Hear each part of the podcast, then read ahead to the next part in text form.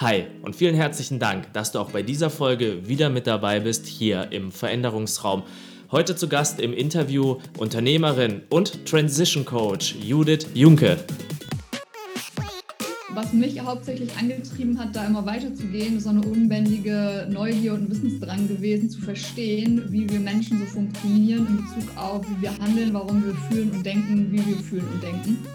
Und das hat natürlich auch mit meiner eigenen Geschichte zu tun, irgendwo so auf der knappen Hälfte dieser Konzernzeit ähm, hat mich auch mal so eine Burnout-Phase ereilt, weil höher, schneller, weiter ist ja auch dann irgendwann endlich, wenn der Körper mal zwischendurch sagt, stopp, Judith unterstützt als Transition Coach Menschen, die mehr für sich im Leben wollen und bereit sind, den nächsten Schritt zu persönlichem und beruflichem Erfolg zu gehen. Ihrer Vision folgend ist das Ziel ihrer Arbeit, Menschen wieder mit ihren Talenten zu verbinden, denn dies verhilft zu Zufriedenheit und Innovationskraft. Und ich freue mich jetzt darauf, mit dir zu erfahren, was Veränderung für Judith bedeutet. Ich wünsche dir ganz viel Spaß dabei.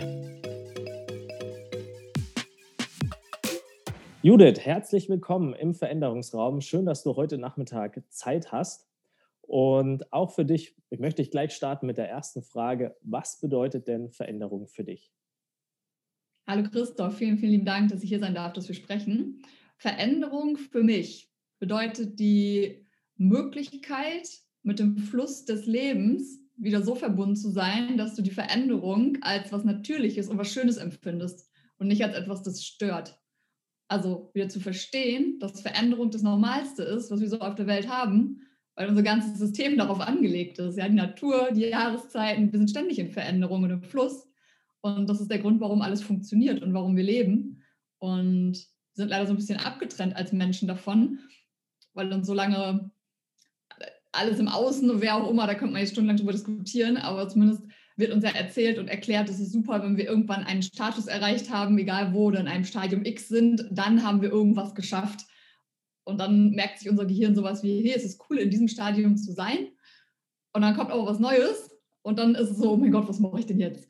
Und Veränderung ist für mich einfach, das wieder ins Bewusstsein zu bringen, dass es ganz normal ist und dass es auch was total Schönes ist dass Veränderung was ganz Normales. Finde ich sehr, sehr schön formuliert. Also vielen Dank. Wie kamst denn du darauf oder wie kam es bei dir zu dieser Erkenntnis, ähm, dass Veränderung was Normales ist, dass, es, dass genau das der Fluss des Lebens ist und nicht eben, so wie du es gerade beschrieben hast, diese Orientierung nach außen?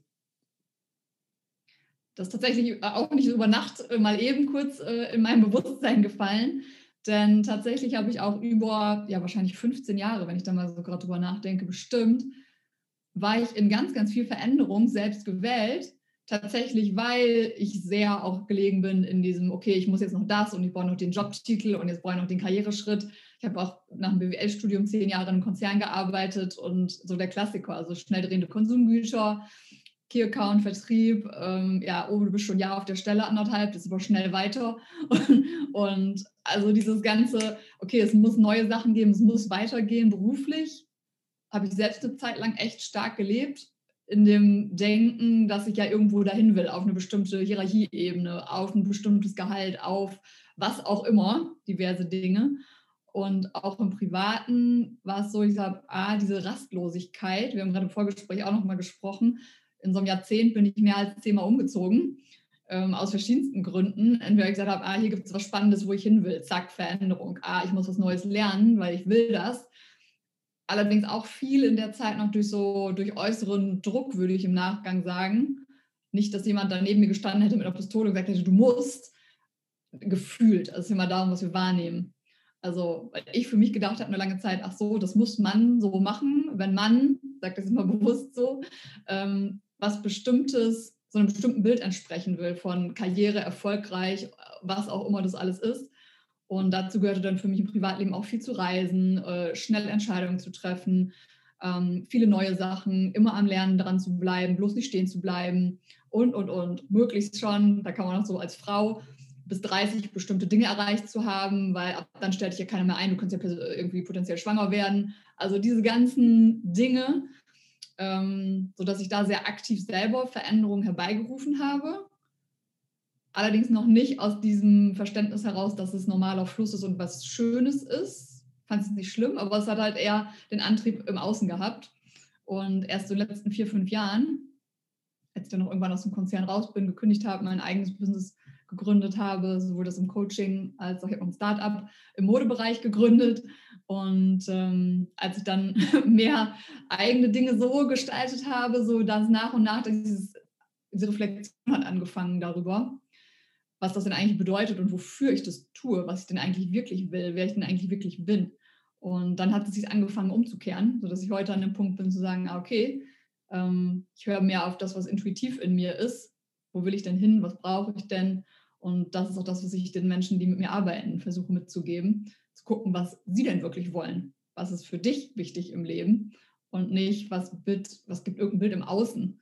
Also diese Verbindung wiederherzustellen. Gibt es für dich irgendeine Voraussetzung, die das möglich gemacht hat? Wenn wir jetzt äh, an deinem persönlichen Beispiel bleiben, dass du irgendwann gesagt hast, so, ich gehe jetzt aus diesem Konzern raus und kann dann quasi mein eigenes Ding starten und dabei mich selber reflektieren. Gibt es da für dich eine Voraussetzung oder irgendeine Haltung, die dich dabei unterstützt hat?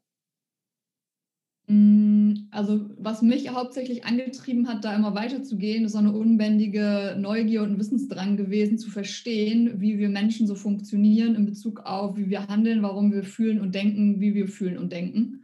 Und das hat natürlich auch mit meiner eigenen Geschichte zu tun. Irgendwo so auf der knappen Hälfte dieser Konzernzeit ähm, hat mich auch mal so eine Burnout-Phase ereilt, weil höher, schneller, weiter ist ja auch dann irgendwann endlich, wenn der Körper mal zwischendurch sagt, stopp. Und das war so ein erster Punkt, bei dem ich angefangen habe zu reflektieren, weil das natürlich sehr körperliche Symptome gewesen sind und habe dann angefangen, mich damit zu beschäftigen, ach so, was, was steckt denn auch dahinter für Botschaften? Unser Körper ist ziemlich schlau, ist noch viel cleverer, als wir oft denken. Eigentlich sendet er uns permanent Botschaften, wo wir darauf achten sollten und wo wir hinschauen dürfen. Eigentlich bräuchten wir nichts anderes, wenn wir so eine gute Anwendung dafür hätten.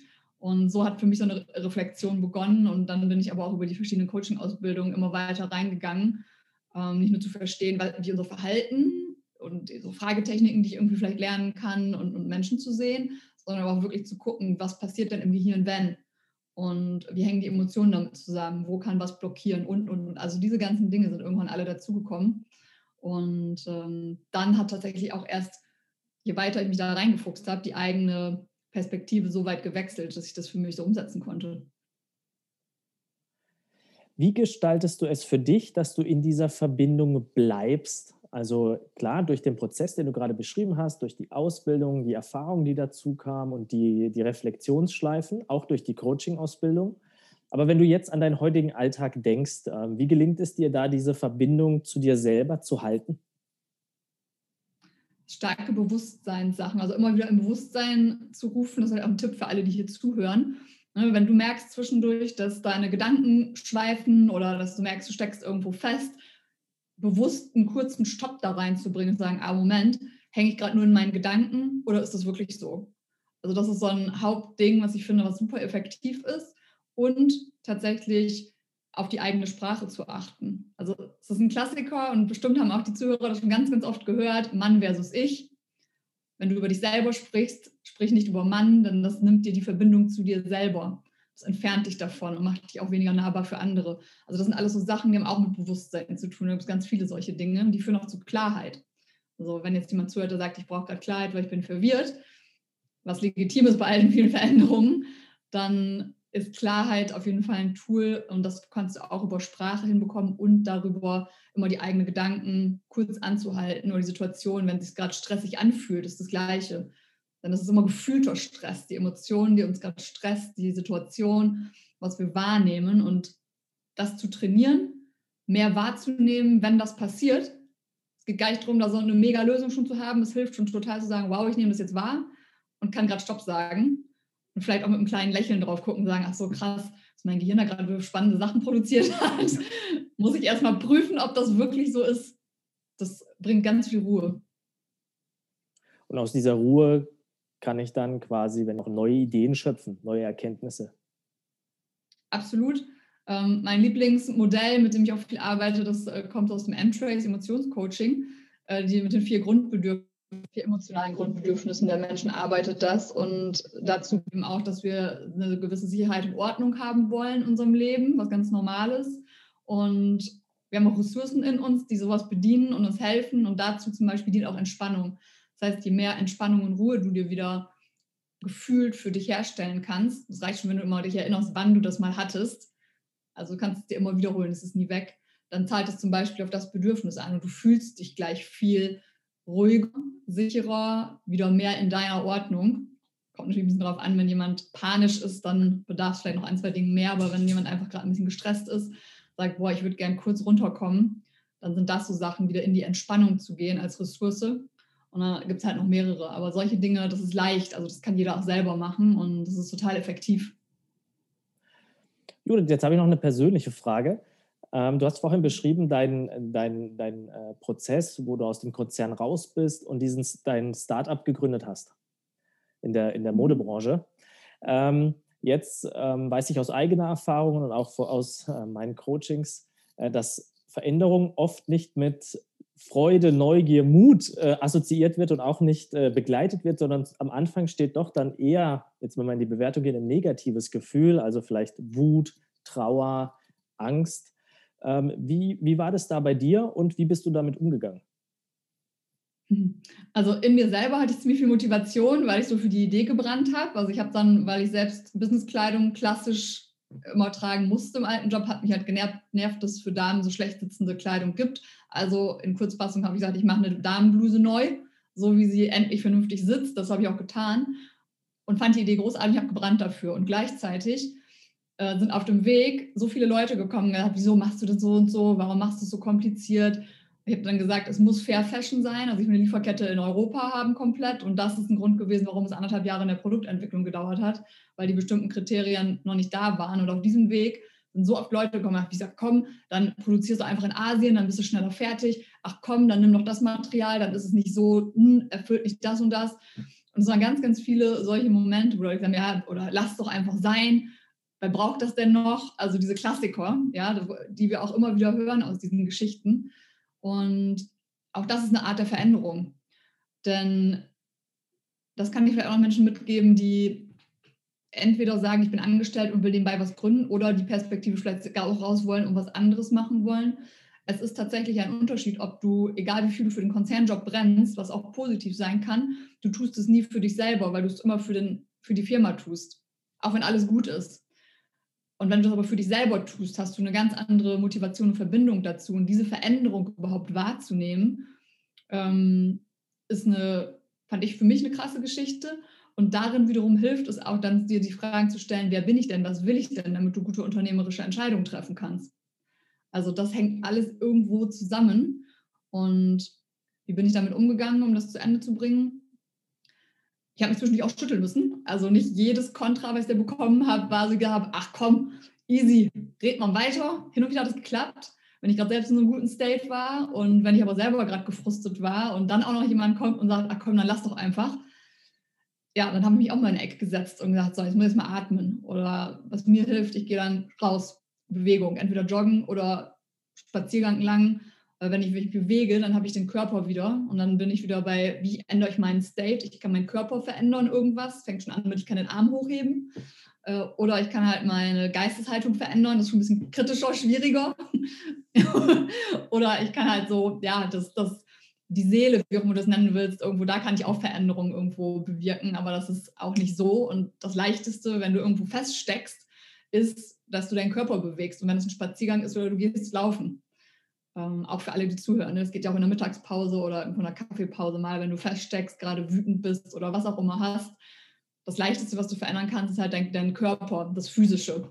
Und das habe ich ganz, ganz oft genutzt für mich, dass ich mich bewegt habe. Und dann kamen wieder Gedanken in den Fluss. Und dann sind wir wieder beim Anfang unseres Gespräches, dem natürlichen Fluss von Veränderung auf unserer Welt. Und den kannst du dir selbst holen, wenn du zum Beispiel spazieren gehst oder dich anderweitig bewegst.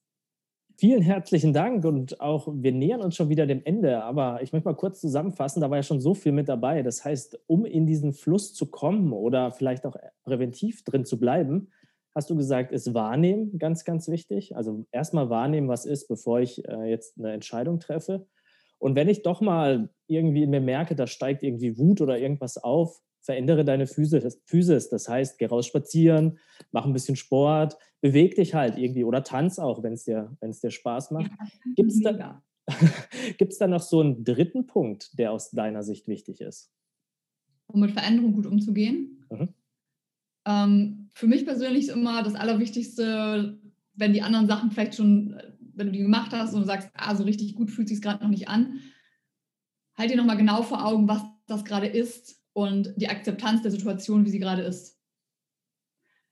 Denn das nimmt Druck. Und wir haben Stress, weil wir Druck spüren emotional. Und wenn du diese Erleichterung brauchst, weil du gerade durch die anderen Sachen vielleicht auch noch nicht, wird vielleicht schon besser, aber nicht so, dann geht es, finde ich, optimal, wenn du akzeptierst, dass es in dem Moment gerade so ist. Dann kriegst du auch innere Ruhe und dann kannst du dir überlegen, ah, okay, was mache ich jetzt damit? Und dann kannst du weiter damit gehen. Aber zu akzeptieren, also jetzt ist es jetzt, in diesem Moment ist es gerade so. Frieden. Hast du da auch was, um das, ähm, dieses Annehmen leichter zu machen? So vielleicht, äh, wie du auch selber damit umgehst? Dieses Annehmen, Akzeptieren? Ich mache viel Beatmung. Also wenn, wenn ich merke, dass es, ich das auch physisch wirklich spüre, weil irgendwo gerade, weiß nicht, wer hier so wie zuhört, aber bei mir ist es oft so, dann schnürt sich die Kehle vielleicht zu, wenn was unangenehm ist oder ähm, es fühlt sich an wie Druck auf der Brust oder verspannte Schultern. Irgendwo in dem Körper meldet sich das ja, wenn du Stress wahrnimmst auf irgendeine Art und Weise oder ein kurzer Kopfschmerz. Und dann gehe ich und sage, okay, was ist denn jetzt eigentlich gerade? Und dabei atme ich aber auch immer tief durch die Nase ein und gleich lang durch den offenen Mund auch wieder aus. Also nicht über ein- und ausatmen, dass es so schnell ist, weil irgendwann hyperventilierst du dann, sondern eher wirklich, dass du zählst drei, vier, fünf, wie immer es für dich möglich ist, dass es noch angenehm ist. Und das gleich lang ein- und ausatmest und dir währenddessen, weil dein Gehirn ist in der Lage, auch diese zwei Dinge gleichzeitig zu machen, also zeitversetzt, aber es ist so schnell, dass es dir gleichzeitig vorkommt, dann zu gucken, was ist jetzt, also die Kombination dessen, weil auch in dem Moment durch das Atmen benutzt du auch schon wieder deinen Körper und veränderst quasi auch wiederum die Physis. Nur kombinierst du es jetzt mit den Gedanken, die du aktiv steuerst in dem Moment und nicht dein Gehirn dich benutzen lässt, sondern du dein Gehirn benutzt. Das funktioniert für mich sehr gut. Vielen herzlichen Dank für den Einblick in deinen Werdegang, über deinen Einblick, wie du es schaffst, quasi in den Flow der Veränderung zu kommen und das auch nachher zu leben. Die Zeit ist schon wieder um. Ich danke dir von ganzem Herzen, dass du heute mit dabei warst im Veränderungsraum und wünsche dir für dein Business, für dein Startup weiterhin alles, alles Gute. Vielen lieben Dank, Christoph. Vielen lieben Dank.